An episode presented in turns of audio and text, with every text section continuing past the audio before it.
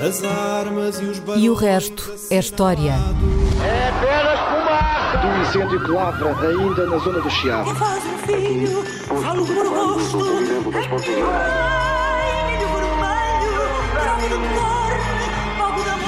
Quer transformar este país numa ditadura. Não, atenção. Com João Miguel Tavares e Rui Ramos. Olá, seja bem-vindo ao episódio 235 de E o Resto é História com Rui Ramos e João Miguel Tavares.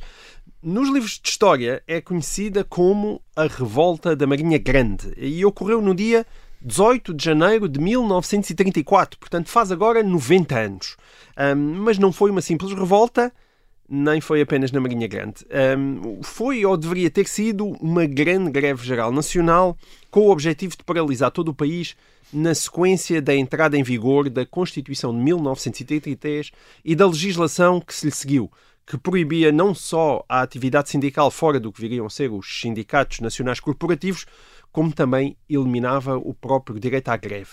E nesse dia, 18 de janeiro de 1934, houve fogachos de greve em vários locais do país, mas foi na Marinha Grande que os trabalhadores das fábricas vidreiras chegaram mais longe, tomando a Câmara Municipal e um posto da GNR.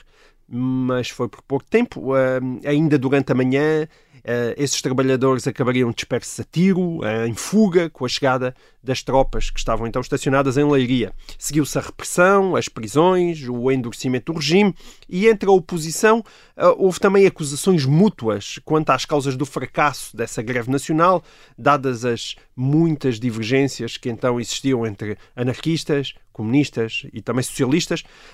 Rui, achas que a revolta da Marinha Grande pode ser apresentada como uma tentativa revolucionária para derrubar o Estado de novo logo à nascença, ou isso é, é ir longe demais? Uh, Conta-nos o que é que realmente se passou no dia 18 de janeiro de 1934, que faz agora 90 anos. Uh, perguntas o que é que realmente se passou e, e é essa a grande questão. Uh, durante muito tempo julgámos que sabíamos e hum. depois descobrimos que não.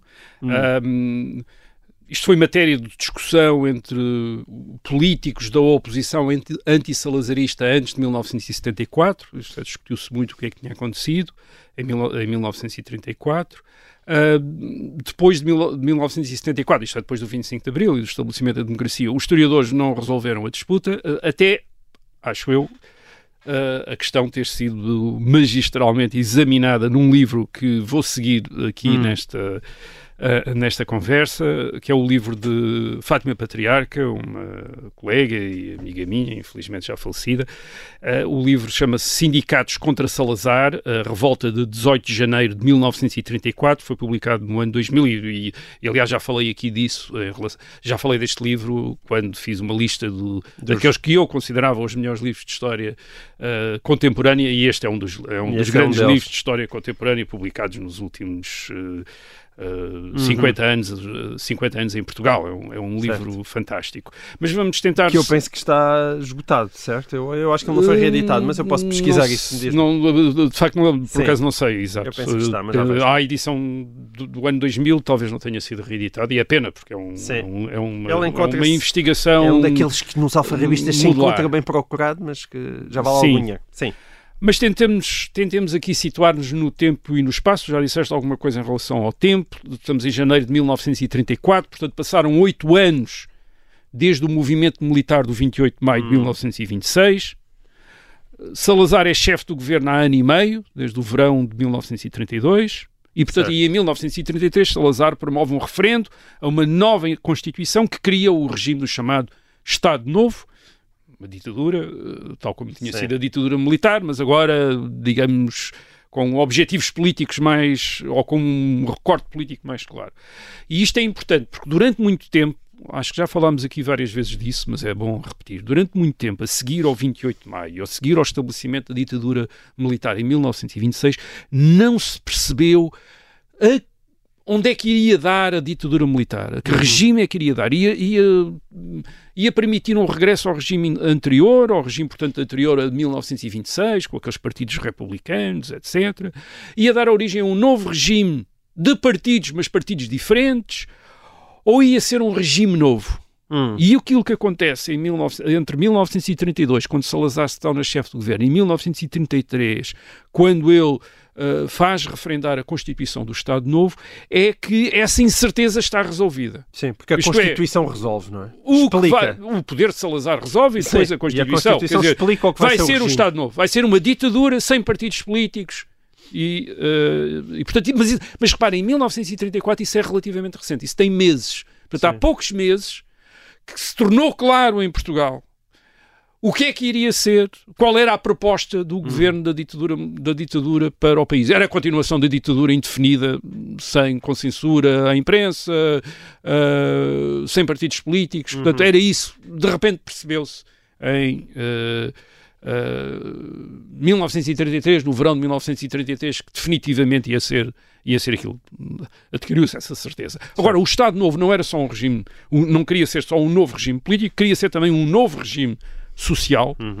eh, Inspirado pelo chamado corporativismo. O corporativismo é, é a ideia de que a sociedade deve estar organizada em corporações, portanto, em associações de trabalhadores, associações de patrões, associações de uma certa medida de moradores também, Portanto, esta- todas essas associações, essas asso- associações deviam ser a base da representação política, portanto, deveria, deveria haver uma representação corporativa do país. Portanto, em vez do eleitor individual, deviam ser estas as corporações a estarem representadas, embora, e quando eu disse que as coisas estavam completamente esclarecidas em 1933, não é totalmente exato, porque a Constituição de 1933 ainda mantém alguma ambiguidade do regime eh, da ditadura militar de 1926. A Constituição de 1933 diz que Portugal vai ser uma república corporativa, portanto baseada nas corporações, mas ao mesmo tempo mantém a eleição do Presidente da República e a eleição de uma Assembleia Nacional por sufrágio eh, individual. Portanto, a própria Constituição ainda mantém ali alguma,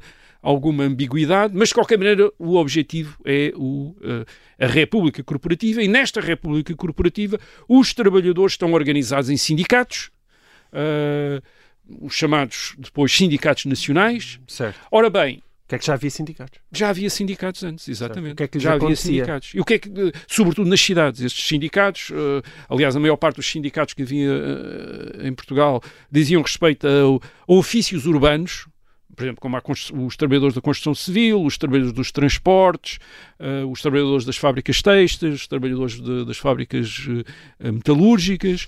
Portanto, isto queria dizer que não tinham uma grande massa de filiados num país onde mais de metade da mão de obra estava empregada na agricultura, e onde não havia sindicatos, ou, ou não havia sindicatos significativos, mas que eram importantes nas cidades. Isto é, numa cidade como Lisboa, numa cidade como o Porto, os sindicatos tinham importância. Os trabalhadores Hum. da construção civil estavam organizados no sindicato, os tipógrafos estavam organizados no sindicato, ah, os trabalhadores de, de carris estavam organizados no sindicato, os trabalhadores dos telégrafos estavam organizados no sindicato, os funcionários públicos também tinham o seu sindicato, portanto, toda a gente tinha os seus eh, sindicatos. E durante a Primeira República, entre 1910 e 1926, estes sindicatos tinham sido, na sua maior parte, dominados por anarquistas. Ah, aliás, isso era a, a situação em Portugal era um pouco parecida com a situação em Espanha, onde também os anarquistas dominavam os sindicatos, e era muito diferente da situação no norte da Europa, onde os sindicatos estavam sobretudo associados aos socialistas ou sociais-democratas.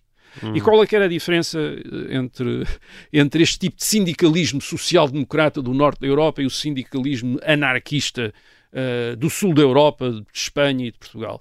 É que os sindicatos sociais-democratas do norte de- da Europa geralmente apoiavam partidos políticos. O Partido Social Democrata na Alemanha, o Partido Trabalhista em Inglaterra, isto é, os sindicatos, o movimento sindical era um pouco uma, Estava integrado, estava integrado no numa jogo frente político. política e, portanto, um dos seus objetivos era, era também eleger deputados para, o eh, para os parlamentos. Esses deputados depois tentavam eh, lutar por eh, leis favoráveis aos operários e à classe trabalhadora. Estavam inseridos numa lógica Portanto, parlamentar. É, numa lógica parlamentar, numa, numa lógica democrática, portanto, Uhum. de- de- nas democracias. Ora, os anarquistas no sul da Europa não queriam saber nada disso. Os anarquistas no sul da Europa não queriam eleger deputados. E encaravam os sindicatos, que eles dominavam, como formas de organizar os trabalhadores para fazer uma revolução. Hum. Uma revolução, uma revolução que destruísse o O capitalismo. capitalismo. Essa revolução deveria ser começada através de uma greve geral revolucionária, isto é, através de uma era um mito da greve geral, isto é, um dia todos os trabalhadores Vão parar. iriam parar e destruir não apenas o capitalismo, mas também a democracia burguesa, a democracia parlamentar e estabelecer uh, um regime de socialista, sem Estado, uh, daí o, a ideia do uh, anarquista. Portanto, o sindicalismo no sul da Europa, em Portugal, em Espanha, é sobretudo um sindicalismo revolucionário, por contraste com o sindicalismo do norte da Europa, que é reformista. Quer dizer, que é reformista no sentido que quer obter reformas. Uhum. O sindicalismo no sul da Europa é revolucionário. E, e é revolucionário, e, portanto, as suas práticas de. Uh, também são muito diferentes do norte da Europa. Não se trata de eleger. Uh, deputados, uh, ter partidos, trata-se hum. de confrontar violentamente as autoridades. Mas não havia forma dessa cultura ser integrada no Estado Novo, não é? Não, quer dizer, portanto, eles durante a República, entre 1910 e 1926, estes sindicatos têm constantes confrontos violentos com as autoridades republicanas. Uh, organizam greves violentas, não há greve sem haver bombas, sabotagens, descarrilamentos de comboios, até o, é, rebentamentos de bombas em Lisboa e no Porto, até sempre que há uma greve há bombismo. Um, as autoridades republicanas respondem sempre com prisões em massa centenas de presos, quer dizer, prendem todos os grevistas, metem-nos em barcos, nos porões de barcos de guerra no Tejo, quer dizer, isso é uma coisa que é, uhum. é o pão nosso de, de cada dia. As, as, greves e as manifestações são sempre com tiroteios, os grevistas também estão armados, quer dizer, disparam sobre a polícia, a polícia dispara sobre os grevistas, uh, e isso na década de 20 ainda se tinha tornado pior. Uh, porquê? Por causa da grande inflação a seguir à, segunda, à Primeira Guerra Mundial, Uh, Portugal é um dos países da Europa com mais inflação, faz subir os preços e, portanto, ainda agita mais os trabalhadores uhum. que querem uh, subir salários, fazem muitas greves e estas greves são todas greves violentas, quer dizer, são todas greves que dão para a violência. O, o que quer dizer que quando se chega a 1926, esse é que é o ponto importante, quando chega a 1926 e as Forças Armadas através do movimento de 28 de maio, estabelecem a ditadura militar. Inicialmente, as, a ditadura militar não tem uma grande oposição dos sindicatos, destes sindicatos anarquistas. Porquê? Porque estes sindicatos anarquistas tinham estado em guerra com a República e com os governos republicanos. E, portanto, enfim, ficam à espera de ver o que é que os... O que é que? Uh, o que, é que uh, estes... Enfim, a ditadura militar vai fazer. E a ditadura militar está muito interessada ao princípio, em ter relações com estes sindicatos. Aliás, há um, há, o sindicalismo não é apenas nem anarquista, nem socialista, nem comunista nos anos uh, 20 uh, em Portugal.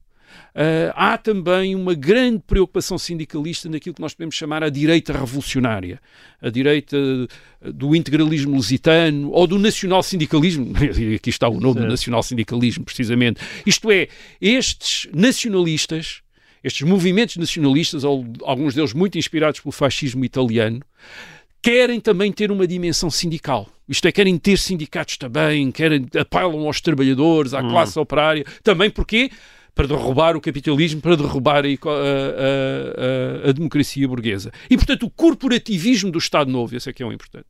Esta ideia do Estado Novo, fazer querer organizar os trabalhadores em sindicatos nacionais corporativos corresponde um pouco a esta ideologia sindicalista da direita revolucionária também. Isto é, e aliás, as novas autoridades corporativas no setor sindical são muito compostas de ex-integralistas e ex-nacional-sindicalistas. E têm, aliás, à frente, como subsecretário de Estado das corporações, o Pedro Teutónio Pereira, de que falámos aqui há uns meses com o historiador o Fernando Martins, que nos veio aqui falar dele, uhum. e o Pedro, Teutónio, o Pedro Teutónio Pereira é um ex-integralista e está mesmo uh, convicto que vai uh, uh, estabelecer em Portugal, criar em Portugal um grande movimento sindicalista dentro do Estado Novo. Uhum. Isto é, sindicatos nacionais, estes sindicatos nacionais. Ele, aliás, ele tem ideia, por exemplo, em janeiro de 1934, ele está a preparar um grande comício em Lisboa para lançar os sindicatos nacionais, quer dizer, um grande comício. Isto é, ele, ele quer ir para a rua, quer dizer, quer estar na rua com os trabalhadores e, os trabalhadores, e acha que os trabalhadores estão com o Estado Novo, quer dizer, estão, estão com o Estado Novo. Quer dizer, ele, uh, aliás, na maior parte dos conflitos desta época, no fim da década de 20, princípio da década de 30, uh, eh, as autoridades da ditadura, geralmente nos conflitos de trabalho entre uh, trabalhadores e patrões estão do lado dos, tendem a estar do lado dos operários, uhum. dos trabalhadores, certo. contra os patrões. Portanto, favorecer. Portanto, há aqui, há no próprio regime, há uma, há uma espécie de uma ideia uh, trabalhista Uh, de uma ideia sindicalista, isto é, de integrar os e sindicatos, popular, é? e populista também, Sim. e popular, quer dizer, de, de, fazer do Estado Novo um regime de, de trabalhadores também. Isto é um regime okay. dos então, trabalhadores. Mas, mas, existiam já sindicatos? O que é que acontece a esses sindicatos? O que é que, acontece a esses sindicatos? Bem, esses sindicatos, uh, aquilo que em 1933 o governo determina é que esses sindicatos têm, têm duas alternativas. Portanto, ou uh, acatam a legislação vigente e tornam-se sindicatos nacionais, uhum. ou então dissolvem-se. Isto é, votam a sua própria dissolução se não querem tornar-se. Uh, uh, reparem que estes, quando estamos a falar de sindicatos, estamos a falar, por vezes, de organizações que têm património, têm sedes, têm coisas, têm cotizações, têm operários, portanto, são interesses, é um interesse, uhum. é um património, é uma empresa, portanto, aquilo não era. Um, enfim, não é apenas uma palavra, quer dizer, é, é algo que existe. Portanto, e obviamente o Estado Novo está interessado também em ficar com estes patrimónios, isto é, com estas casas, com, estas, uhum. com estes edifícios, com estas salas, com a tradição, com os próprios filiados. Quer dizer, era muito mais fácil, em vez de lançar um sindicato novo, usar um sindicato já Sim. que existe para fazer um sindicato eh, nacional. E como é óbvio, os dirigentes anarquistas, mas também havia outro tipo de dirigentes uh, no movimento sindicalista, também havia dirigentes socialistas, também havia um hum. partido socialista em Portugal, também havia comunistas, desde 1921 há um partido comunista. Esses dirigentes, vamos chamar deste sindicalismo de esquerda, só para, enfim, para facilitar uh, uhum. aquilo que vamos, uh, que vamos aqui dizer, obviamente estão perante esta.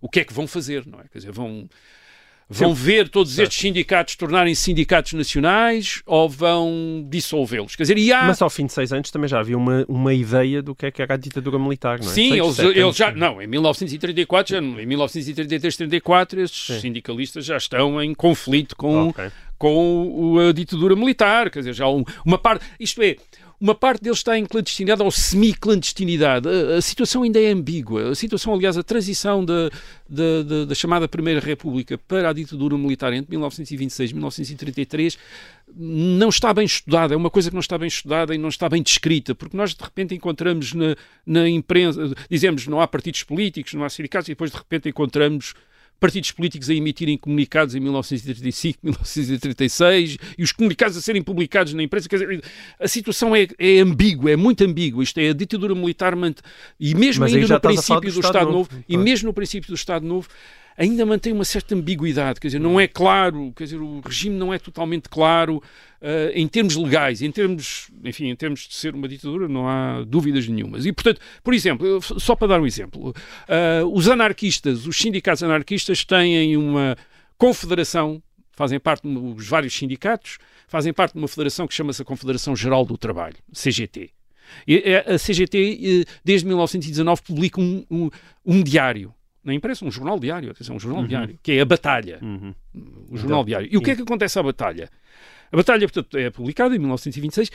A Batalha é proibida em maio de 1927. Isto é um ano depois do estabelecimento da ditadura militar. Só um ano depois é que a Batalha é proibida. Uhum. E a Batalha é proibida uh, em, mil, em maio de 1927 e depois, de repente, reaparece em 1930. Uh, uh, isto é como semanário, já não como diário, mas como semanário. É publicado durante três meses, portanto, legalmente, até ser proibido outra vez. Isto é, portanto, vejam estas. Isto é, primeiro demorou um ano a ser, a ser proibida. Portanto, isto é o órgão dos anarquistas, do, do, do principal hum. órgão dos anarquistas. Portanto, durante a ditadura militar teve um ano que continua a ser publicado. Ainda hoje é simbolicamente publicado. Pois, ainda continua. Uh, uh, portanto, continua a ser publicado durante um ano. Uh, depois é proibida. Mas depois, uh, três anos depois, volta a reaparecer, uhum. tem mais uns meses de publicação, volta a ser proibida, e depois volta, começa a publicar-se outra vez, então já aí clandestinamente, uhum. uh, em 1934. Portanto, isto quer dizer o quê? Quer dizer que estes sindicalistas de esquerda já estão em confronto com a ditadura, mas ainda têm muitos recursos do lado deles, sindicatos, publicações, ainda têm muitos contactos, muitas organizações, uma parte clandestina, e e tem uma preocupação, que é estarem a ver os trabalhadores a serem tentados pelos sindica pelas vantagens que lhes dão os sindicatos nacionais do Ok. Estado Novo. Então Isto é, as garan- os seguros, as garantias do trabalho, etc., que os sindicatos nacionais estão a oferecer. Ok, isso é um bom tema para arrancarmos na segunda parte de E o Resto da História. Até lá.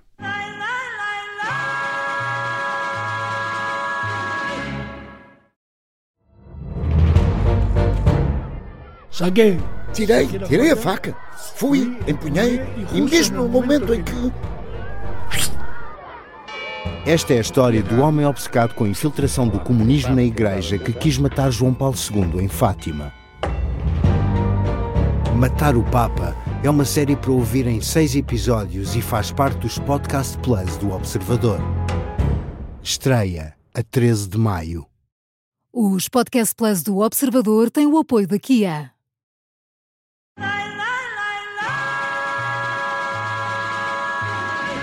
Olá, estamos de volta para esta segunda parte de E o Resto é História.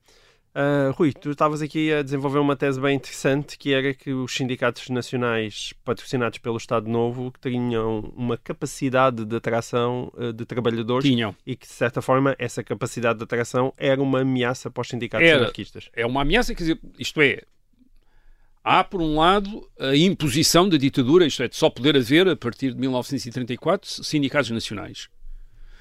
Ah, mas podia dar-se o caso de os trabalhadores não aderirem aos sindicatos nacionais. Uhum. Mas os trabalhadores. Há a impressão que os trabalhadores podem estar tentados por causa das vantagens que lhes dão os sindicatos, os sindicatos nacionais e, e depois, claro, claro, por ficarem a partir de 1934 sem outra alternativa. Isto o que é que faz? Faz com que anarquistas, socialistas, comunistas estejam, digamos, eh, tentados por uma via de confronto. Eh, Eles têm ideia de outras coisas que se podem fazer. Por exemplo, os socialistas dizem, eh, têm uma ideia, há líderes socialistas que propõem outra coisa, que é os trabalhadores portugueses então devem abdicar dos sindicatos e formar cooperativas, associações cooperativas. Deixar os sindicatos Uhum. uh, formar cooperativas. É, uma, é, por exemplo, é uma das propostas dos socialistas.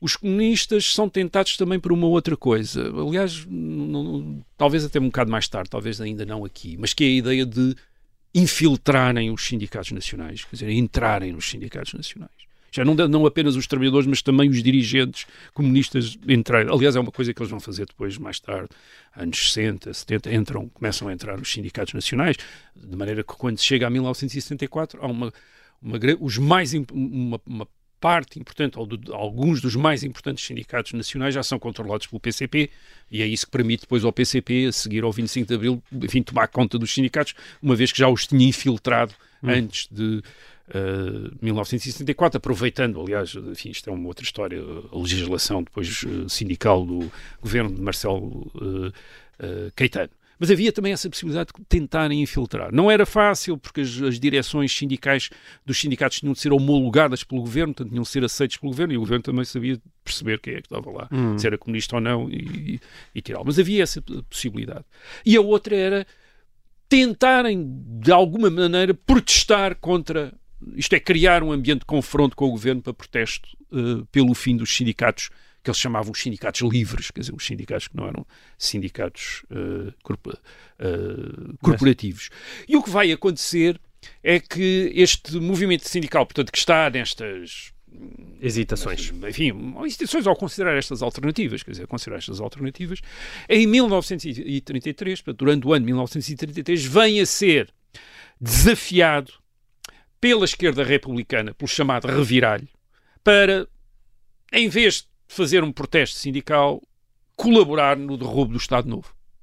Isto é, eles dizem que é que em vez de estarem a fazer uh, protestos, e a assinar protestos e coisas assim, vocês colaborem connosco para derrubar é o regime. Quer dizer, vamos derrubar o regime e, e resolvemos o problema já, também dos já, sindicatos. já tinha havido tentativas. Este, este reviralho, o chamado reviralho, que é, na prática é a esquerda republicana, é o, é a esquerda, porque há uma direita republicana que também está uma parte que também está na oposição ao Estado Novo, mas outra parte está a colaborar com o Estado Novo. Mas este reviralho, nós podemos dizer que em 1933 eles já tinham queimado os seus principais cartuchos.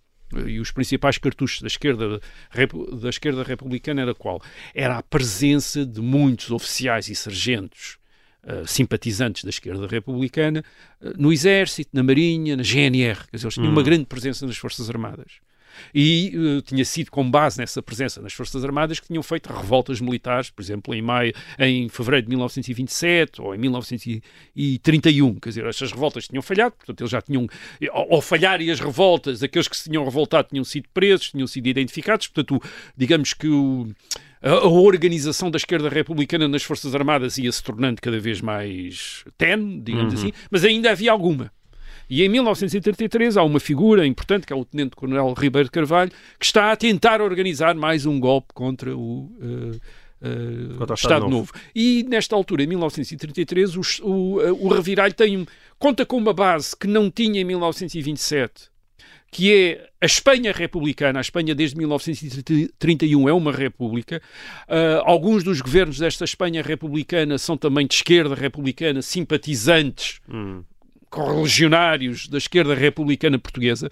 Portanto, apoiam-nos, dão-lhes dinheiro, dão-lhes armas, quer dizer, deixam-nos organizar-se em Espanha. Portanto, há esta ideia. Mas, sobretudo, o que esta esquerda republicana está animada é pela própria tomada de poder por Salazar em 1932 e pela Constituição do Estado Novo em 1933. Porquê? Porque isso tinha significado uma espécie de afunilamento ideológico da ditadura militar e eles calculam que havia muitos oficiais. Hum. Uh, das Forças Armadas que tinham colaborado com a ditadura militar, enquanto a ditadura militar tinha sido uma coisa ambígua e não se sabia o que é que ia acontecer, mas quando perceberam que ia ser o poder de Salazar e aquele tipo de regime que Salazar tinha imaginado uh, e que era o Estado Novo, que se tinham divorciado da ditadura. E, e, de facto, e liderada por um civil, não é? Uh, Enfim, e havia, liderada também por um civil, e como presidente da República. Sim, havia a figura de Carmona na presidência da República, sim. mas, e por exemplo, constava, havia o rumor de que o general Vicente Freitas, que tinha sido um, um chefe de governo da ditadura militar, estaria disponível para liderar uma revolução contra Salazar em 1933. Portanto, o, o reviralho uh, está atento a isso, está atento também aos, às divisões dentro da ditadura. Nós hum, não vamos eh, falar aqui uh, com muito detalhe delas, mas, por exemplo, também havia o choque entre Salazar e os nacionais sindicalistas.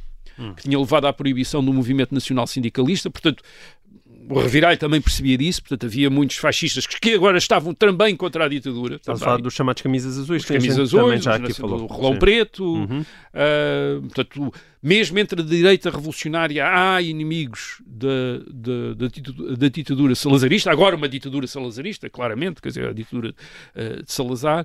E depois, claro, este reviralho também está inspirado pelo que acontece no exterior. E uma das coisas que acontece no exterior é aquilo que tinha acontecido em Cuba na ilha de Cuba, em agosto de 1933. Tinha começado, tinha havido uma revolução que tinha começado como? Tinha começado com uma vaga de greves, muitas greves, agitação dos trabalhadores, que o exército se tinha recusado a reprimir essa greve. E, uh, em vez de reprimir a greve, tinha derrubado o governo, a ditadura do, do Machado, que era um dos ditadores, enfim, um ditador cubano nesta época, que é substituído uh, pelo governo do, de um sargento, o sargento Fulgêncio Batista, eh, que curiosamente é o Batista que vem a ser derrubado por Fidel Castro em 1959, Sim. mas que aqui, em 1933, chega ao poder à frente um movimento de esquerda, à frente de um movimento popular, até considerado comunista em muita imprensa, imprensa internacional. As voltas, as que, voltas que o mundo dá. As voltas que o mundo dá. E, portanto, esta revolução do Batista do, do, do Fulgêncio Batista em Cuba em 1933 parece um bom modelo para aplicar a Portugal. Quer dizer, e uma boa, uma boa base de entendimento, portanto, entre o reviralho, a esquerda republicana, sobretudo militar, e estes sindicalistas. Portanto, basicamente, o entendimento é para os sindicalistas: vocês fazem uma quantidade enorme de greves, criam um enorme caos no país, uh, o governo vai ser obrigado a apelar às Forças Armadas para restabelecer a ordem, as Forças Armadas, entretanto, nós próprios vamos minar nós, esquerda republicana, revirar, vamos minar as Forças Armadas e dar um golpe e, portanto, como Cuba, em, como em Cuba em agosto de 1933, vamos tomar o poder uh, uh, dessa maneira. Portanto, a coisa não está mal imaginada, não é uma coisa completamente uh, mal imaginada. eu estou a dizer não é completamente mal imaginada porque há uma parte dos historiadores que depois olham para isto, já sabem o que é que aconteceu, a coisa falhou e, portanto, imagina, começam logo a contar a história As como se fosse uma coisa é? desesperada, uma coisa Sim. sem hipóteses nenhumas, doidos, quer dizer, que não, não sabiam o que é que estavam a fazer, alguns, quer dizer, ou, ou de aventureiros, ou de... Não, quer dizer, isto ao princípio não se sabe, quer dizer, e havia coisas que resultaram e que começaram até com piores perspectivas, quer dizer, e portanto... Uh, digamos que quem começou a conspirar no ano de 1933, tomando em atenção também, o Sal- Salazar está-se a zangar com generais da ditadura militar. Uh, portanto, eles estão divididos. Está também a entrar em choque com os nacionais sindicalistas. Portanto, digamos que o- o- os apoiantes da ditadura estão a começar a dividir-se e estão-se zangados uns com os outros. Portanto, nós aqui vamos aproveitar isto para lançar este golpe. Este golpe vamos lançar desta maneira, desta maneira que é um, um bocado diferente daquela que tinham feito em 1927. Em 1927, em fevereiro de 1927, por exemplo, o Reviralho tinha feito apenas golpes militares. Quer dizer, eles tinham feito até a questão de ser golpes puramente militares. Agora aqui não, aqui estão a, enfim, a apoiar-se nestes eh, sindicalistas, nos anarquistas, os antigos inimigos deles antes de Sim. 1926, mas agora tendo o inimigo comum que é o Estado Novo, quer dizer, vamos unir-nos todos para derrubar o Estado Novo. E depois havia isto, a, a- a coordenação entre eles não era fácil, quer dizer, não era fácil, eles desconfiavam uns dos outros, quer dizer, os anarquistas diziam, não, nós colaborar com a esquerda republicana, que eram os tipos que nos metiam nas prisões antes de 1926, não vamos colaborar nada, mas depois, bem, mas nós temos o, mas o Estado Novo é pior, portanto vamos colaborar com o Estado Novo, e depois, mas colaborar como? Quer dizer, vamos colaborar para derrubar o Estado Novo, mas colaborar como? E então eles disseram, uma das, uma das maneiras que chegaram a, a- enfim, chegaram a um acordo foi dizer uh, não vamos ter compromissos nenhums entre nós, mas vamos fazer movimentos em simultâneo. Quer dizer, vocês, Ok. portanto, nós, sindicatos, fazemos greves e fazemos agitação e vocês fazem o, seu, o vosso golpe militar e depois logo vemos o que é que acontece Isso tem tudo para correr mal, mas Pronto. de qualquer forma, então, qual é que era o plano Portanto, que o- estava na calha o e plano, que deveria portanto- ter sido executado em Sim. 18 de janeiro de 1934? o plano é da parte dos anarquistas e dos comunistas e dos socialistas, portanto, das correntes sindicalistas, dos dirigentes sindicatos, é lançarem uma greve geral revolucionária à maneira anarquista, portanto, não apenas com os trabalhadores a não, a- a, não de trabalhar, mas também com sabotagens, eh, eh, sabotagens de centrais elétricas para tirar a eletricidade às, às cidades. Portanto, na década de 30, uma greve geral, que é só para separá-la das greves gerais que nós estamos habituados agora, não significava simplesmente as pessoas ficarem em casa sem trabalhar e sem Não. receber esse dia de trabalho. significava E uns piquetes, não é? fazer Havia muita coisas coisa. mais violentas. Portanto, eram eh, sabotagem de centrais elétricas, descarrilamento de comboios, cortes de linhas telefónicas e telegráficas, eh, ataques a quartéis e a forças polícias por grupos de civis eh, eh, armados. Aliás, as- o ataque ao- às esquadras era para- precisamente para ainda arranjarem mais armas. mais armas. Portanto, o objetivo é criar um ambiente de desordem e de dificuldade de comunicações e de circulação dentro do país, que desse a impressão que as autoridades tinham perdido o controle, uh, portanto, que o governo tinha perdido o controle do país e, portanto, isso assim poderia permitir um golpe militar, quer dizer, um golpe das forças, de, de- daqueles que Certo. estavam uh, uh, em. uh, integrados no reviralho uh, na chamada esquerda militar. Portanto, é este basicamente Quer dizer, isto não corresponde a um plano ah, existente no papel, mas é a ideia, a ideia que eles têm é basicamente essa ideia, não é uma ideia completamente ah, disparatada, mas de facto sim, as coisas começam a correr mal um bocadinho antes. ah, primeiro por causa da dificuldade de, co- de cooperação entre o reviralho e os sindicalistas, mas também a dificuldade de cooperação entre as várias correntes sindicalistas, eu falei de anarquistas, mas também há socialistas, também há comunistas, todos eles desconfiados uns dos outros, quer dizer, e, e com antiga tradição de, de conflito entre eles, portanto não é fácil coordenar isso, mas lá, mas lá fazem entendimentos. Apesar de tudo, é preciso dizer que eles conseguem entender-se, quer dizer, conseguem contactar e entender-se. Agora, o fator talvez mais determinante para as coisas não acabarem por correr como os conspiradores queriam é que a ditadura, a ditadura salazarista introduz aqui uma atua de uma maneira diferente de, dos governos antes de 1926, quando estavam confrontados com conspirações e com a perspectiva de golpes uh, e, e, desordens. Uh, os governos antes de 1926 tendiam a esperar que as coisas acontecessem, acontecessem para uhum. prender. Até, até, até por uma questão quase legal, quer dizer, como é que se prendia uma pessoa e depois se, se mantinha presa cometido, e é? a pessoa dizia, ah, eu não fiz nada, ah, mas tem aqui uns mas papéis tem aqui uns papéis a dizer que vai fazer um golpe, ah não, isso, não, isso era um romance que eu estava a escrever, como hum. alguns aliás disse, isso era um romance que eu estava a escrever e tinha isso, estava a fazer isso, quer dizer, havia esse bem, o, o, no tempo do Estado Novo isso acaba. no tempo do Estado Novo a repressão começa a ser preventiva, quer dizer, eles não deixam as coisas, começam a não, a não querer deixar as coisas acontecer é, uh, portanto, a investigar, tem investigação, e começam a localizar e apreender gente antes. E, e esta é uma coisa importante, antes, portanto, de, de alguma coisa acontecer, a principal preocupação do governo é com o reviralho, é com a esquerda, a esquerda republicana, é com a esquerda militar na prática. É, é nos quartéis que começam a ser presas, muita, presas muita gente, ou afastados, ou uh, a serem deslocados de, outro, de, de, um quartel para outro, uh, através uhum. de um sistema de transferências que também desorganiza uh, a oposição. Um, são presos o Major Sarmento de Beiros, é preso o Capitão Carlos de Vilhena, que eram pessoas importantes na organização, portanto, de repente passam a estar presos e também começam a aprender.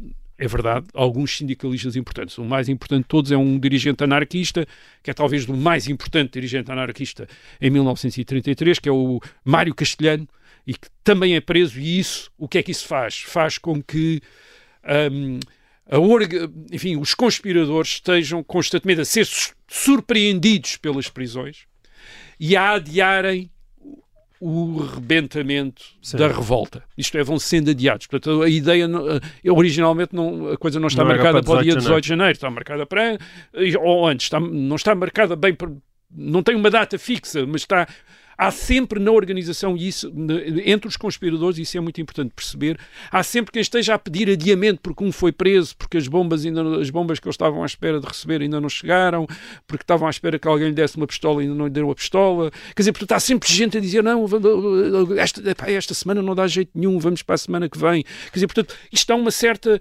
instabilidade, nunca se sabe quando é que vai Uh, o que é que vai acontecer. Portanto, quer dizer que quando chega o momento de acontecer, nem toda a gente está ciente que aquele é o momento em que vai acontecer. Portanto, isto, uhum. é, um, uhum. isto é uma dificuldade aqui, há uma dificuldade aqui grande, e depois, claro, o governo não faz apenas uma investigação nos meios conspiradores, começa também a mostrar uma presença nas ruas, por exemplo, sobretudo em Lisboa, começa a Lisboa antes de, do 18 de janeiro já é 1934, já começa a ser patrulhada ostensivamente pela GNR, pela PSP, com patrulhas. Quer dizer, o regime também já estava bem não, formado. Já está, é? Tem informações, sabe que alguma coisa vai uhum. acontecer. Uhum. Uh, e, portanto, começa a, a precaver-se. Aliás, o ambiente, há um ambiente internacional também. Por exemplo, em dezembro de 1933 também tinha havido uma insurreição armada anarquista em Espanha. Uh, muito parecida com aquilo que, eles estavam, que os anarquistas uhum. estavam a planear em Portugal. Em Espanha, contra a República democrática em, em Portugal contra Sim. a ditadura, mas o que prova para os anarquistas, é, os anarquistas era tudo igual, quer dizer, era tudo mais ou menos igual, e portanto, isto é, por, por aquilo que tinha acontecido em Espanha, em Portugal também as, uh, o governo também está de, uhum. de, prevenção, também está a preparar-se uh, para isso. Uhum. Uh, e, e, claro, o outro fator que terá, terá dificuldade, dificultado a ação dos conspiradores é Uh, a relutância de uma grande parte dos trabalhadores em alinhar, com, em alinhar nesta, neste golpe. Quer dizer, um golpe que eles não sabem bem o que é que pode acontecer, portanto, para derrubar o governo, mas como. Hum. Uh, alguns até poderiam estar a simpatizar com essa ideia, mas se calhar ficam à espera de ver o que é que os outros fazem para, antes, de, antes de decidir. Portanto, na, na prática, aquilo que se vê nessas noite de, de 17 de janeiro para 18 de janeiro, 18 de janeiro é uma quinta-feira, um, o que se vê é que a insurreição só pôde basicamente contar com o que podemos chamar revolucionários profissionais, isto é, aqueles sindicalistas, aqueles ativistas do sindicalismo que têm uma longa história nos sindicatos, quer dizer, de, portanto, anterior a 1926, de prisões, etc. Já têm ali uma grande traquejo, quer dizer, uma grande prática. Alguns deles já estão na clandestinidade. E, portanto, são esses, sobretudo, aqueles que aparecem quer dizer, aqueles que aparecem com bombas, com pistolas para fazer uh, sabotagens, uh, para desencadear ações em uh, no dia, hum. nessa noite, na noite de 17, 17 para 18. 18 de janeiro. De facto, como a imprensa, a imprensa uh, dos dias 18 e 19 vai chamar a atenção. Por exemplo, em Lisboa, os bairros operários mantêm-se calmos. Alcântara, Belém, Ajuda, Santos, Chabregas, portanto há uma grande calma aí. E a maior parte das, das grandes empresas industriais e de serviços em Lisboa funciona normalmente a Carris, as construções navais, o Arsenal da Marinha, as companhias de gás e eletricidade, os Correios e Telégrafos, a Central Elétrica de Santos, tudo isso funciona normalmente no dia 18 e 19. Portanto, não há de facto nenhum a greve não, não é geral, quer dizer, não afeta uh, uh, toda a gente. Como é que nós podemos explicar isto? Quer dizer, então, qual é que era a, força que estes conspiradores tinham? Nós não, isso é difícil de perceber.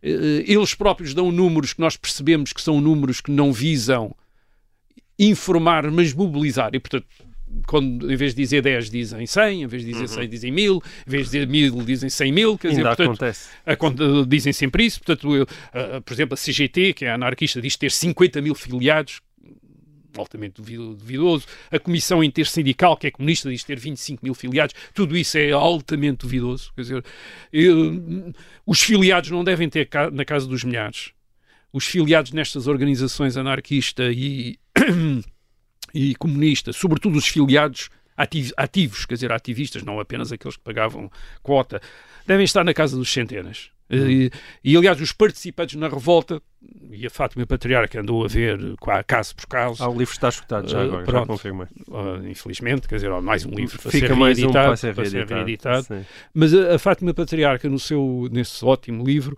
uh, quando ela fa faz o, uh, uma abordagem de cada um dos casos de revolta, uh, e de greve, ela, o que ela nota, e sobretudo no, nos casos de, de, ações violentas, o que ela verifica, constata, é, é são dezenas, quer dizer, é 40 em Chelas, seis em Benfica, às vezes nem chegam a. Mas isso na zona Lisboa. de Lisboa? Uh, nos outros também, quer dizer, em todos eles são 10, 12, uh, é toda a gente. Hum. Uh, em todos os locais onde há ações, Uh, são, é dezenas de pessoas, são é? dezenas de pessoas. Não são os profissionais, nitidamente. São os profissionais, são uhum. o, os sindicalistas. Portanto, o, que, quando, o que tudo acontece em termos de ações violentas acontece entre a meia-noite e as duas da manhã do dia 18, quinta-feira.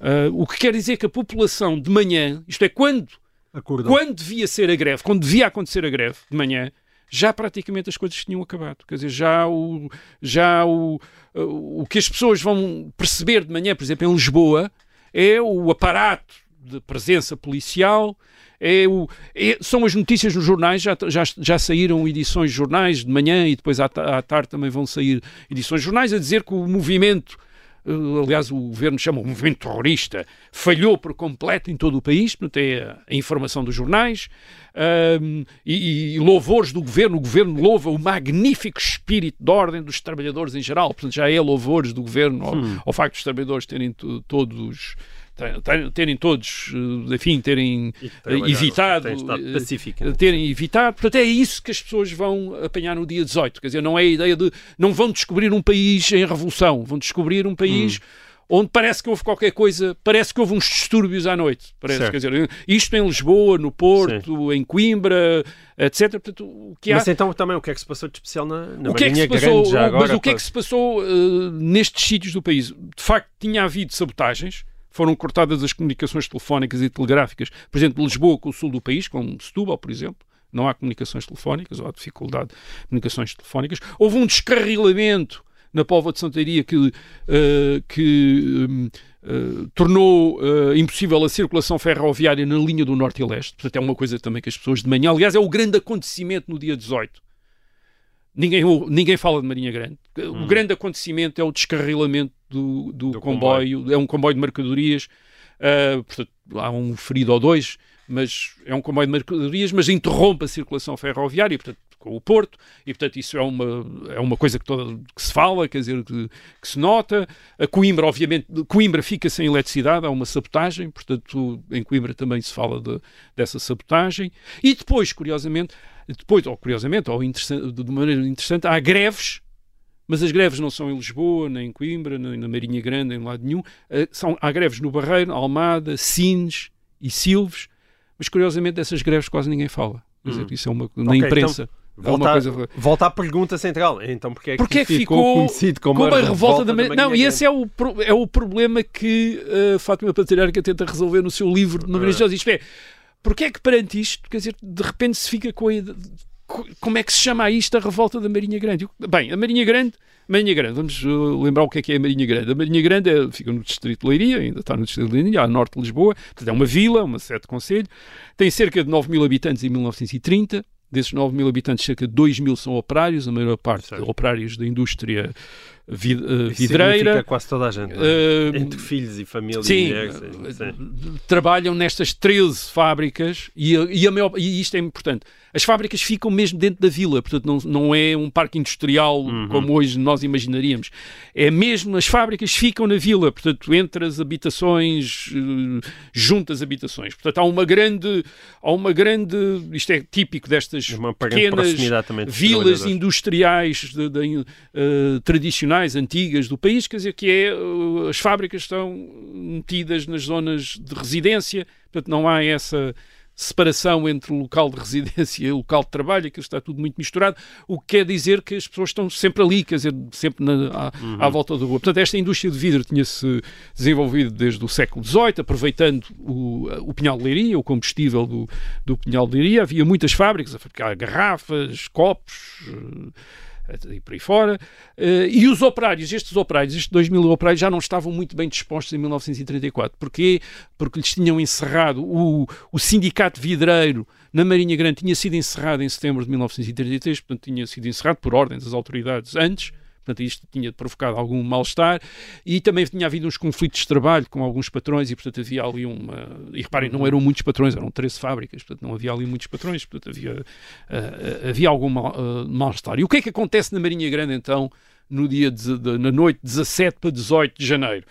Uh, por volta das duas da manhã, há grupos de insurretos, um deles com 20 indivíduos, mas deviam ser assim umas dezenas de indivíduos, que assaltam o quartel local da GNR onde desarmam 12 guardas, portanto não há um tiro disparado, não, ninguém dispara um tiro, quer dizer, eles cercam o quartel, hum. invetivam os guardas, aliás os guardas, estes guardas e o seu oficial que os comandava vão ser todos expulsos da GNR a seguir, porque dizem o governo a seguir diz como é que foi possível, quer dizer, uh, renderam-se sem, sem se resistir, sem nada, etc.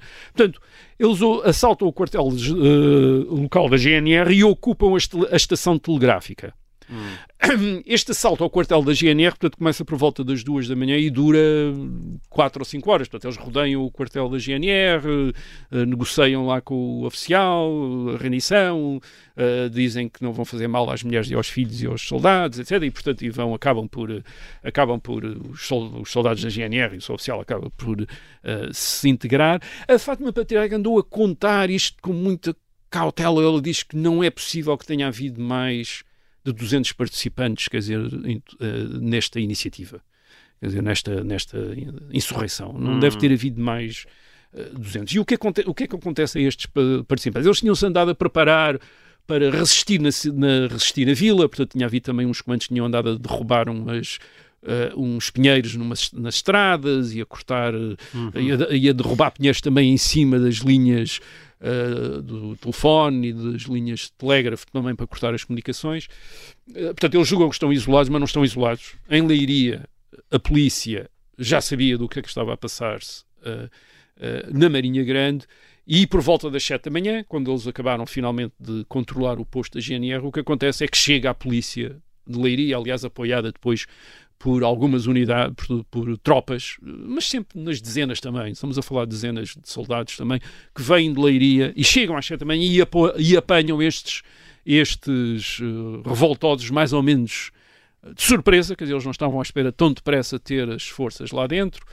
Parece ter havido algum tiroteio das forças que vêm de Leiria, disparam, fazem disparos. Uh, e isso leva os revoltosos basicamente a fugir, a escaparem-se, a tirarem com as armas, uh, escapam-se. Não chega a haver greve, portanto, às 8 da manhã já as forças militares dominavam completamente a Marinha Grande, já estão completamente controle. Portanto, os revoltosos, no máximo, podem ter estado no controle da vila durante uma hora, talvez, uhum. não mais do que isso. Portanto, nunca chegou a haver greve. Isto é, as fábricas não abrem, mas é por ordens das autoridades. As autoridades é que não deixam abrir uh, as fábricas no dia 18. Mas reabrem no dia 19. E reabrem no dia 19 e, segundo cálculos da Fátima Patriarca, não terão faltado ao trabalho mais do talvez muito menos do que 4% dos operários. Menos uhum. do que isso. Portanto, cerca de 68 operários terão faltado ao trabalho. Alguns deles com boas explicações, que é, eu queria ir para o trabalho, mas estava uma barreira da GNR e não me deixou passar. Quer dizer, portanto, era gente também, enfim, alguns tinham participado, obviamente, na revolta, mas outros, e simplesmente, não estavam, não tinham conseguido uhum. lá chegar. Aliás, processados pela revolta, processados pela revolta são apenas 44 indivíduos na Marinha Grande. São, há só 44 pessoas. São processados judicialmente. Tem que eh, responder uh, em tribunal. Portanto, não há mortos, há poucos feridos, são, há quatro feridos. Uh, dois deles são da, da polícia de, de, que veio de Leiria e é por escoriações, quer dizer, hum. há um ferido a tiro, mas acontece quando os sindicalistas uh, revoltosos ainda estão na Marinha Grande, portanto deve ter sido um acidente, alguém disparou uma hum. arma e acertou no pé, na, na, perna, salvo erro, de um dos, aliás até era um dos dirigentes dos, uh, dos sindicalistas. Portanto, o que quer dizer isto? Não há combate, quer dizer, não há combate, não há resistência propriamente dita, quer dizer, Sim. não houve combate. E, e isto é um contraste enorme com a Espanha. Por exemplo, em Espanha, em dezembro de 1933, a insurreição anarquista em Espanha, as forças do governo tiveram 14 mortos e 63 feridos e os rebeldes anarquistas tiveram 75 mortos e 101 feridos. Quer dizer, ali combateu-se mesmo nas cidades espanholas. Nas cidades portuguesas e, e, na Marinha Grande não se combateu. Isto é, não há confrontos, quer dizer, portanto, há um, uns disparos, etc., mas ninguém, pouca gente se, uh, se feriu. Aliás, a maior parte dos presos nem sequer acontece na Marinha Grande, a maior parte é em Lisboa, 227 presos em Lisboa portanto, a maior parte dos presos em Lisboa, e depois 122 na Marinha Grande, dos quais, dos quais 122 só 44 é que são depois processados, quer dizer que os outros depois foram libertados porque não havia nada uh, contra eles. Uh, 83 em Coimbra, isto é, no geral são presas cerca de 700 pessoas no, em todo o território nacional. Só 417 é que são enviadas a tribunal. Portanto, dos, das 700, só 400 é que são enviadas a tribunal e só 260 é que são condenados. Uh, e desses 260, só 150 é que são condenados a penas de prisão de mais de 3, de 3 anos. Uhum. Portanto, uh, é uma coisa, é uma repressão, mas isto é típico do Estado Novo, quer dizer, fazia-se a prisão, mas só depois havia uma, uma seletividade e, de facto, aquilo que lhes interessou foram os dirigentes e esses dirigentes não foram bem tratados. Quer dizer, os outros foram sendo amnistiados aqueles que eles perceberam que eram apenas ativistas de base, mas os dirigentes, cerca de 50, entre 50 a 60 dirigentes, esses não, esses são levados em 1936 a inaugurar a colónia penal do Tarrafal, onde são metidos aí no e onde, de, onde 10 deles uh, vão morrer por falta de tratamentos depois com doenças tropicais uh, nos anos seguintes. Mas voltemos à Marinha Grande. Agora a questão é, mas, é, então, certo, é que estamos é que a falar da Marinha estes Grande? Os teus argumentos menos... apenas adensão sempre a velha questão. Porque é que isto Portanto, a Marinha Grande, vamos Marinha dizer, porque, é vou dizer primeiro porque, porque é que esta... Primeiro porque não tinha sido o único caso, tinha, tinha havido atos violentos em Lisboa e em Coimbra, uhum. e tinha havido greves totais, embora sem violências, em Sines, em Silves e Almada, aí tinha havido greves. Curiosamente, a Fátima Patriarca nota isso. Porquê é que há greves onde não há atos de violência? Porque aqui há uma contradição na ação uh, sindicalista. Isto é, os sindicalistas cometam, começam com atos de violência. Os atos de violência metem a polícia e o exército todo na rua. E depois não é possível fazer greve. Quer dizer, portanto, eram nos sítios onde não houve atos de violência. É que os trabalhadores, e portanto não, não havia polícia na rua a prender gente e coisa assim, é que os trabalhadores podiam fazer greve. Portanto, e, e nesse caso foram estes três, três casos, três casos uh, que são casos também curiosos. Estes Sines e Silves e Almada, que são, mais uma vez, são Pequena, pequenas povoações, todas com 10 mil, à volta de 10 mil habitantes, quase todos operários, Uh, no caso de Silves é quase todos corticeiros, tal como na Marinha Grande eram todos, uh, uhum. todos vidreiros. Portanto, é gente muito ligada entre si, quer dizer, uma comunidade com tradições uh, muito, enfim, de cooperação, de, e portanto é fácil. Há um grupo que decide fazer greve e toda a gente, por, por solidariedade, faz greve. Por exemplo, no caso de Sines, até o, até o comércio foi fechado. Hum. Até o comércio foi fechado. E, e, há uma coisa curiosa. Um, Uh, onde há esta participação maciça, portanto, nestes três casos, Almada, Sines, Silves, a repressão é mais contida, quer dizer, porque o governo percebe que não pode prender a população toda, quer dizer, toda a população participou, quer dizer. Aliás, o administrador do Conselho, quando algumas pessoas são presas, o administrador do Conselho, uh, por exemplo, no caso de Sines, salvo erro, manda para o governo dizer: então, mas prenderam estes. Uh, uh, eh, 20 ou coisa assim. Então, mas os outros fizeram todos também greve como eles, quer dizer, porque é que só prenderam estes 20 e porque é que não? E o governo fica. O... Qual é a opção do governo? A opção do governo é esconder estes casos, quer dizer, não aparecem nos comunicados e, não... e a imprensa, a censura, corta estas referências. Por exemplo, as greves são.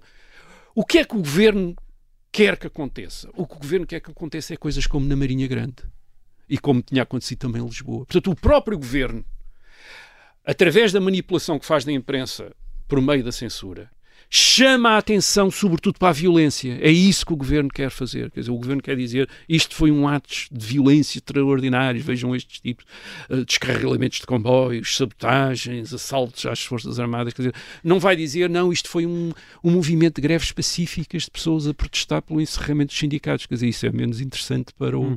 para a ditadura salazarista. O que é que no início do Estado Novo essa violência, evidentemente digamos assim, condicionada e, e, e, e restrita, um, era vantajosa era muito para a afirmação do claro, regime. Claro, da repressão era muito mais fácil prender e, sobretudo, permitiu ao governo dizer vejam com o que é que nós estamos a contar.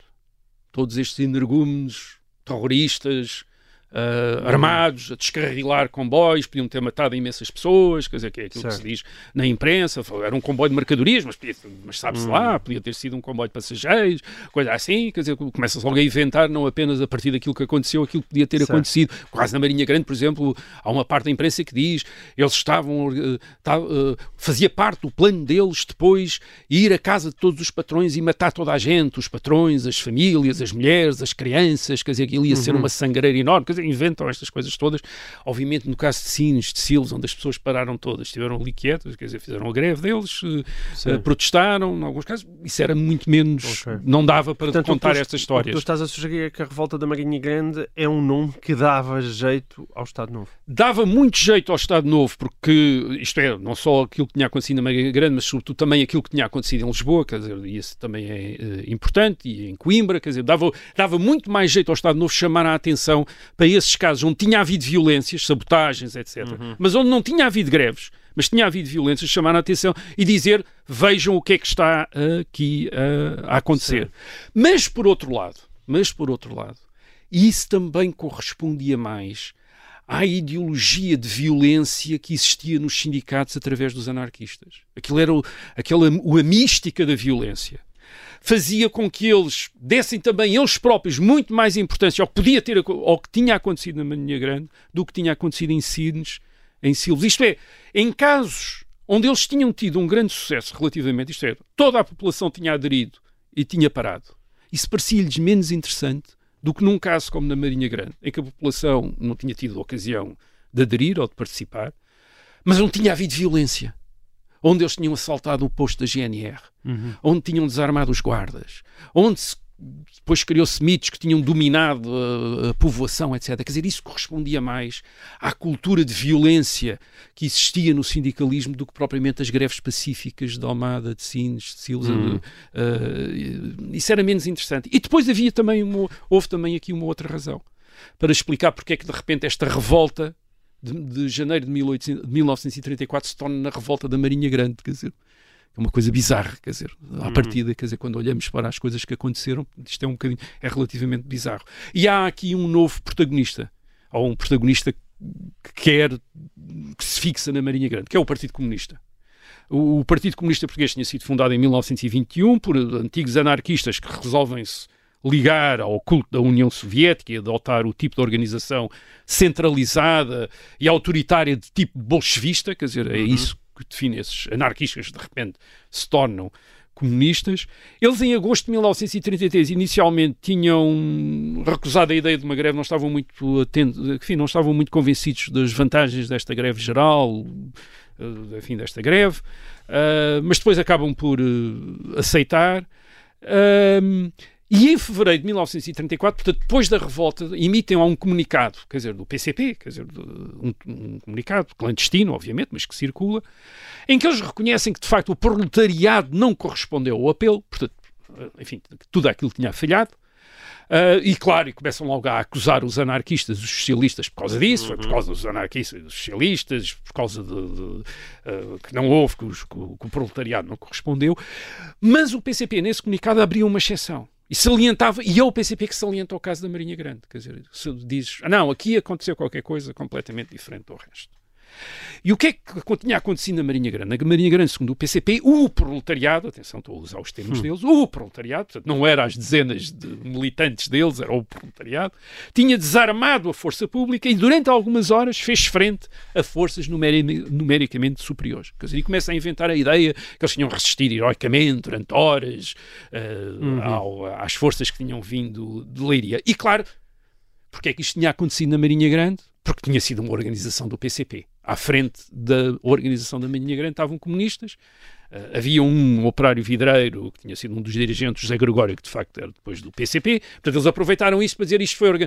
Na Marinha Grande, o único sítio onde as coisas correram bem foi na Marinha Grande, porque era o PCP a fazer e foi o PCP que estava lá a fazer. E portanto, apagaram do mapa. Mas eram, de facto... Não eram nada, todos- havia montes de anarquistas e de socialistas lá metidos também, Certo. mas eles apagaram-nos todos, disseram que aquilo era só do PCP, Ok. era só uma organização do PCP.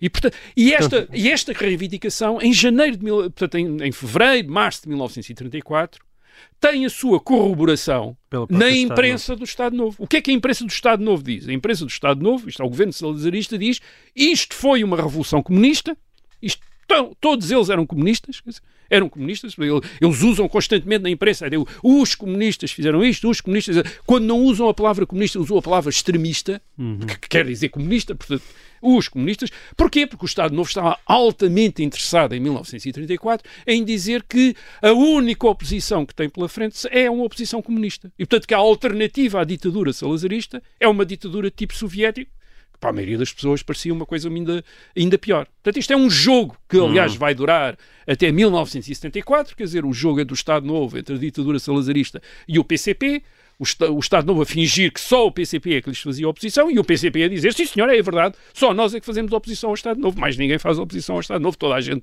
colabora com o Estado Novo, menos nós. Quer dizer, portanto, é um jogo que eles fazem e que, neste caso, 1934, faz com que aquilo que o PCP reivindica como seu, de repente começa-se a tornar o único acontecimento daquela eh, revolta eh, em, 1970, e- e- em 1934. Curiosamente, e isto é uma coisa que a Fátima Patriarca eh, estudou também com algum eh, detalhe, o PCP nem sempre foi fiel à Marinha Grande, curiosamente. Portanto, o PCP em, em fevereiro de 1934 faz aquele comunicado a reivindicar Marinha Grande, etc. Mas no fim de 1934 leva um grande puxão de orelhas da Internacional Comunista, isto é, dos dirigentes comunistas em Moscou, Porquê? Porquê? Porque eles tinham achado que aquela, que aquela revolta de 1934 tinha sido um disparate total. Ah, em, em Moscou tinha-se percebido que eles não tinham, de facto, condições para uma insurreição armada e, portanto, aquilo tinha sido uma aventura, quer dizer, um, que só tinha levado ao quê? À prisão de uma quantidade de gente importante do movimento sindical. Hum. E, portanto, tinha sido um disparate, quer dizer. E o PCP, portanto, aí, quer dizer, quando o Moscovo eh, o, eh, lhes puxa para as orelhas, diz, sim senhora, passa a dizer que Marinha Grande foi de facto uma aventura, portanto, e, e, e, e isto também porquê? Curiosamente, porquê? Porque o próprio PCP, sobretudo aqueles dirigentes mais próximos de Moscovo e aqueles que tinham, digamos, integrado melhor a linha soviética, hum, começavam a ter problemas com aqueles comunistas que tinham sido anarquistas. E que estavam, claro, tinham a, a sua formação política tinha sido feita no anarquismo e, portanto, estavam todos voltados para as sabotagens, para a violência e para isso, para, para a ação direta, como os anarquistas chamavam. E o PCP queria reprimir isso. E, portanto, e foram eles ao- mesmo no atentado de 37, não é? eh, estes são os anarquistas, Foram os são, anarquistas. são os anarquistas que fazem, portanto, eh, a, a violência está muito associada aos anarquistas. O PCP, os comunistas falam de uma violência, mas uma coisa assim vaga, um dia haverá um levantamento. Hum. Mas até esse dia o que interessa é a organização. E é essa a linha que vem de Moscou. Quer dizer, a linha de Moscou é só há violência quando tivermos quando garantias de vitória. Uhum. Antes não pode haver, porque senão uh, a violência só serve para eles nos, para, uh, Perseguir e para eles nos dente- de, de, de terem e sobretudo para nos aplicarem penas muito maiores, que é o que vai acontecer a estes dirigentes uh, comunistas e anarquistas, do que aquelas que seriam aplicadas se eles fizessem apenas um trabalho, enfim, clandestino, ilegal, mas de, uh, sindical. Portanto, o PCP, a partir de 1934, também começa a deixar cair um bocado a Marinha Grande. Isto é complicado porque temos de entender uh, as discussões dentro do PCP através de documentos daqueles que sobrevivem, documentos às vezes difíceis de também de, ou de, difíceis de interpretar, quer dizer, portanto não é claro, mas aparentemente eles deixam cair isso. Nos anos 60, portanto nos anos 1960, quem recupera a Marinha Grande é a extrema-esquerda. É uh, os grupos esquerdistas chamados marxistas-leninistas, de orientação chinesa, alguns deles em ruptura com o PCP. Eles acusam, portanto, a, a linha destes marxistas-leninistas da década de 60 é que o PCP, para eles, o PCP do Álvaro Cunhal, portanto, para eles é, está demasiado ligado à atividade pacífica, à atividade da oposição pacífica. E eles acham, estes grupos marxistas-leninistas, acham que se deve passar para a violência, para o confronto com as autoridades, que o país está em condições de uma guerra, uma verdadeira guerra proletária contra as autoridades e derrubar uh, o fascismo em Portugal através da violência. E, e, claro, precisam de ter, enfim, uma referência, um, uma... Uh, um, um, quadro inspirador. Um acontecimento anterior é. que lhes diga deve ser como isto. E vão buscar a Marinha Grande. E vão buscar os tais comunicados do PC de, uhum. uh, de fevereiro de 1934. Vão dizer que nessa altura o PCP era um, era um bom partido, porque era um partido de violência e de coisa. Agora é que está, partido, agora é que está um partido pacífico com o Álvaro Cunhal. E, portanto, vão inventar digamos que a mitologia da Marinha Grande. Vão, por exemplo, inventar que foi eleito um soviete que tinha sido hasteada a bandeira vermelha, portanto, que tinha sido o princípio na Marinha Grande de uma república soviética portuguesa, portanto, hum. coisas que não tinham acontecido todo, quer dizer, mas que inventam a partir dos anos uh, 60 e, portanto, inventam essa, e, e imagine, isso. E o depois, PC... e imagino depois do 25 de Abril também Não, e depois sido... do 25 de Abril isso é uma coisa interessante, porque depois do 25 de Abril, do 25 de Abril portanto, o PCP nos anos 60, portanto, deixa esta extrema-esquerda andar lá com as histórias da Marinha Grande, a dizer, ah, Uhum. mas depois do 25 de Abril, é o, o PCP vai-se também agarrar à Marinha Grande. E vai-se agarrar à Marinha Grande, portanto, e contribuindo para a dificuldade da interpretação histórica do que tinha acontecido em janeiro de 1934, desta revolta Uhum. que inicialmente tinha sido, tinha começado a ser preparada pelo reviralho pela esquerda republicana como uma revolta militar com o apoio dos sindicalistas, é isso que tinha, é assim que tinha começado. Portanto, o PCP vai apagar o, o reviralho à esquerda republicana, isto nunca existiu, ah, vai concentrar tudo na Marinha Grande. Portanto, a única coisa que interessa é o que foi na Marinha Grande. Vamos esquecer Silves, Sinos, essas Hum. coisas, não, nada disso interessa. E vai começar a falar do- do- também do Soviete e de que o PCP é que dirigiu a insurreição, etc. E porquê é que o PCP faz isto? Isto é- e a, Fátima Patriarca explica porquê. O PCP começa a fazer isto no princípio de 1975. Eh, e em janeiro de 1975 há uma questão sindical outra vez em Portugal. Está-se a discutir os sindicatos outra vez. Está-se a discutir aquilo que se chama a unicidade sindical. Isto é, a possibilidade de haver mais sindicatos do que os sindicatos corporativos do Estado Novo. Mas que agora são dominados pelo PCP e, portanto, o PCP acha que só deve haver os sindicatos Sim. corporativos do Estado Novo que agora são dominados pelo PCP. Isso é uma E CGTP, estão à é? espera que o MFA lhes eh, proíba a existência de outros sindicatos que não os sindicatos corporativos, os sindicatos nacionais do Estado Novo, que agora são sindica os sindicatos da Intersindical, que mais tarde depois se chamará eh, CGTP. eh, CGTP. E para isso quer dizer que interessa-lhe criar a ideia de que é o PCP que de facto tem uma relação especial com os trabalhadores e com os sindicatos, desde sempre. Desde sempre. E então é voltar a 1934, voltam a 1934 e dizem que foi o PCP que organizou a revolta contra os, uh, os sindicatos corporativos, contra a, sindica, contra a, a, corporativização, a estatização dos sindicatos, uh, uh, dos sindicatos que existiam uhum. em, Uh, em Portugal. A verdade é que isso criou, eles conseguiram com isso criar uma tradição local na Marinha Grande, era um dos poucos conselhos, ou quase que, que, que tinha uma Câmara do PCP uh, a, norte, norte do Tejo, a partir de 1979. É óbvio que os anarquistas e os socialistas não ficaram satisfeitos com isto.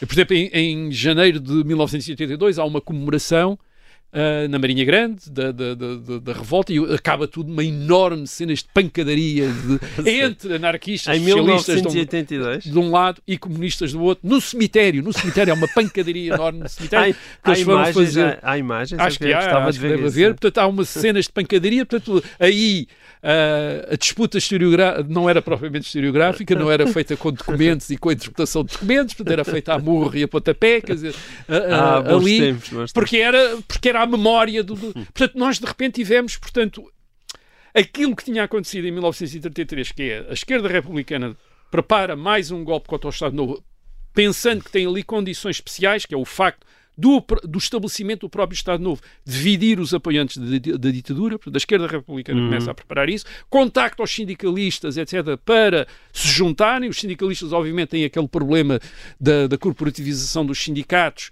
uh, e, portanto, também estão, quer anarquistas, socialistas e comunistas estão disponíveis para Uh, colaborar. A polícia do Estado Novo faz o seu trabalho de casa e começa a prender gente antes, de maneira que desarma completamente o golpe militar, mas os sindicatos, alguns sindicalistas, ou, ou, melhor, o, os sindicalistas resolvem avançar uh, no fim de 1933, princípio de 1934, com estas várias uh, ideias de faz uma quantidade enorme uhum. de sabotagens e depois de greves, onde eles fizeram sabotagens como na Marinha Grande, ou onde tiveram atos violentos, como na Marinha Grande, Lisboa, Coimbra, etc., não há greves porque a polícia aparece e sufoca aquilo tudo, onde não fizeram estas sabotagens, há greves, como em Sines, em Silves, uh, só que em termos de, depois da tradição da oposição ao Estado Novo, o que interessa uh, para aqueles que vão criar a memória dessa oposição é os atos violentos, e, sobretudo, a Marinha Grande do PCP uhum. acha que foi que. Porque tinha lá o José Gregório e mais uns militantes comunistas à frente, portanto, acha que foi só eles é que fizeram, mais uhum. ninguém fez.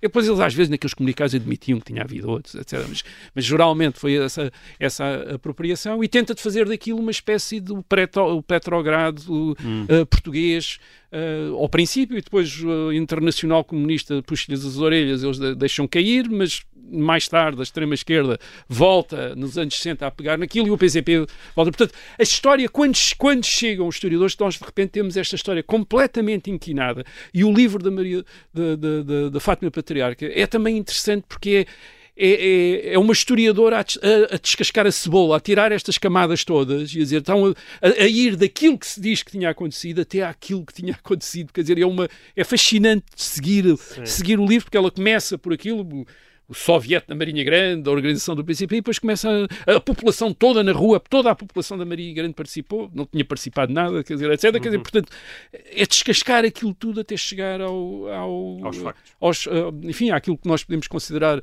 aquilo que a documentação nos permite dizer, é uma coisa, não vamos dizer os factos completamente com nesse sentido positivista, mas é aquilo que a documentação nos, uh, nos permite dizer e que era muito menos do que aquilo que os uhum. oposicionistas uhum. diziam, mas claro que nós percebemos, quer dizer, obviamente os, os oposicionistas ao Estado Novo e o próprio Estado Novo, ninguém estava ali para fazer história, estavam ali para fazer propaganda e o trabalho dos historiadores é depois agarrar nessa propaganda e desmontá-la e voltar outra vez às coisas hum. que os documentos permitem perceber que aconteceram. Muito bem, e assim acaba, sem pancadaria nem pontapés, esta edição de E o Resto da História. Nós voltamos para a semana. Até lá.